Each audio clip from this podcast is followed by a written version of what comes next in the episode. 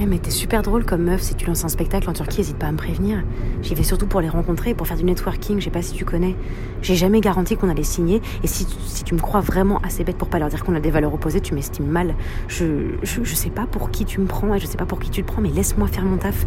Si on veut qu'Amizad grandisse, il faut ratisser un petit peu large et avoir de l'ambition. Et puis j'ai jamais dit qu'on allait chier sur nos principes. Si ça se trouve, ils vont juste nous proposer d'être investisseurs. Tu sais, si on veut changer le monde, il faut aussi danser avec le diable parfois.